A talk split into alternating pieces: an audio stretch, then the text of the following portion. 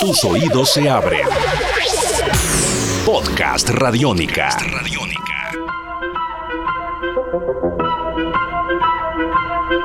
Bienvenidos a una nueva edición de la TV en el podcast. Nosotros este año empezamos a cerrar esta serie de podcasts sobre televisión.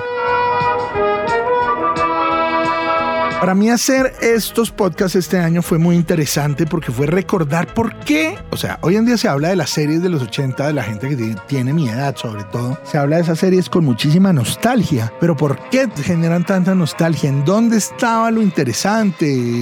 ¿Habían críticas sociales o no? ¿Dónde estaban las historias interesantes?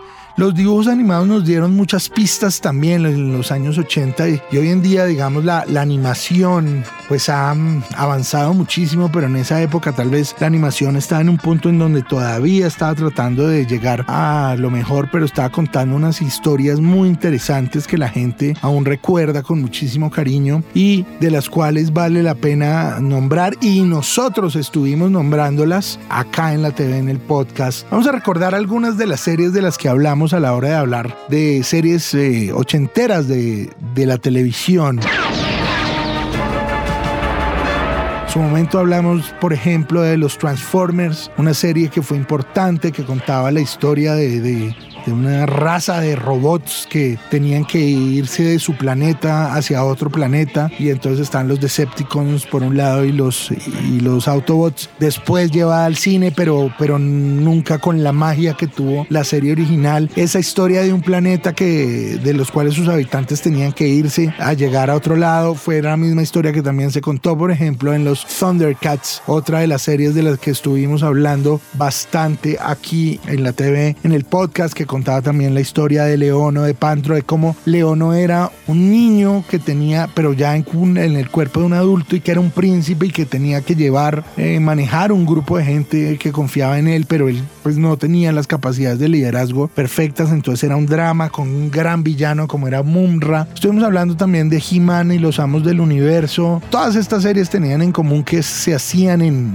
en llave, digamos, con alguna casa matriz de juguetes que después vendían muchísimos juguetes. De hecho, He-Man fue primero un juguete, igual que los Transformers, fue primero un juguete y después fue una serie. De hecho, He-Man primero fue un juguete, después fueron unos cómics que vendían con el juguete. Finalmente apareció ya la serie de televisión que fue muy exitosa, llamada He-Man y los Amos del Universo, también con unos grandes villanos y también como con este tema estético de este hombre musculoso, muy de los años 80, importante. Hablamos también del Inspector Gadget, esta serie pues que de alguna manera inspiró de muchas maneras el tema de que hoy en día aún se habla de gadgets tecnológicos. Este hombre que adelantaba la tecnología personal que iba a pasar en una serie, pues digamos, muy inocente desde muchos puntos de vista, pero era una serie que lograba contarnos pues muchísimas historias interesantes alrededor de, de lo que pasaba en ellas. Y también, por ejemplo, recordamos una serie de la cual ahorita hace poco se hizo una película que ha sido uno de los mayores fracasos de la historia de Hollywood, pero como serie funcionó, que era Gem and the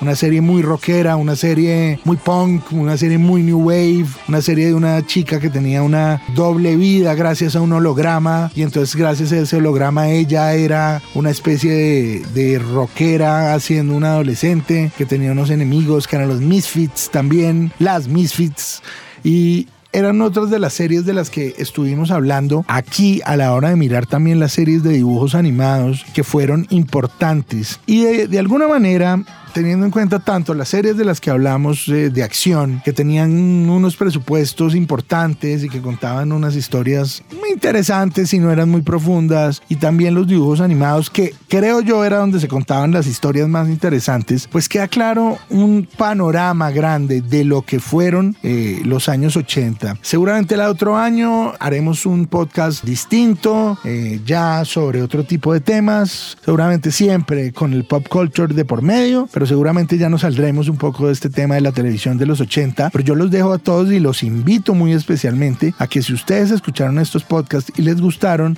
una de dos, o vuelvan y vean todas estas series, o pues me digan, me pregunten qué tienen en la cabeza para seguir viendo este tipo de series y seguir hablando conmigo sobre esto.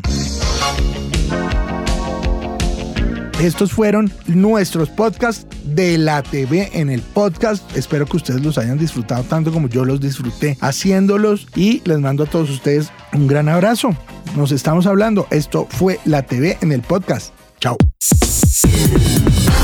Esto es Podcast Radiónica.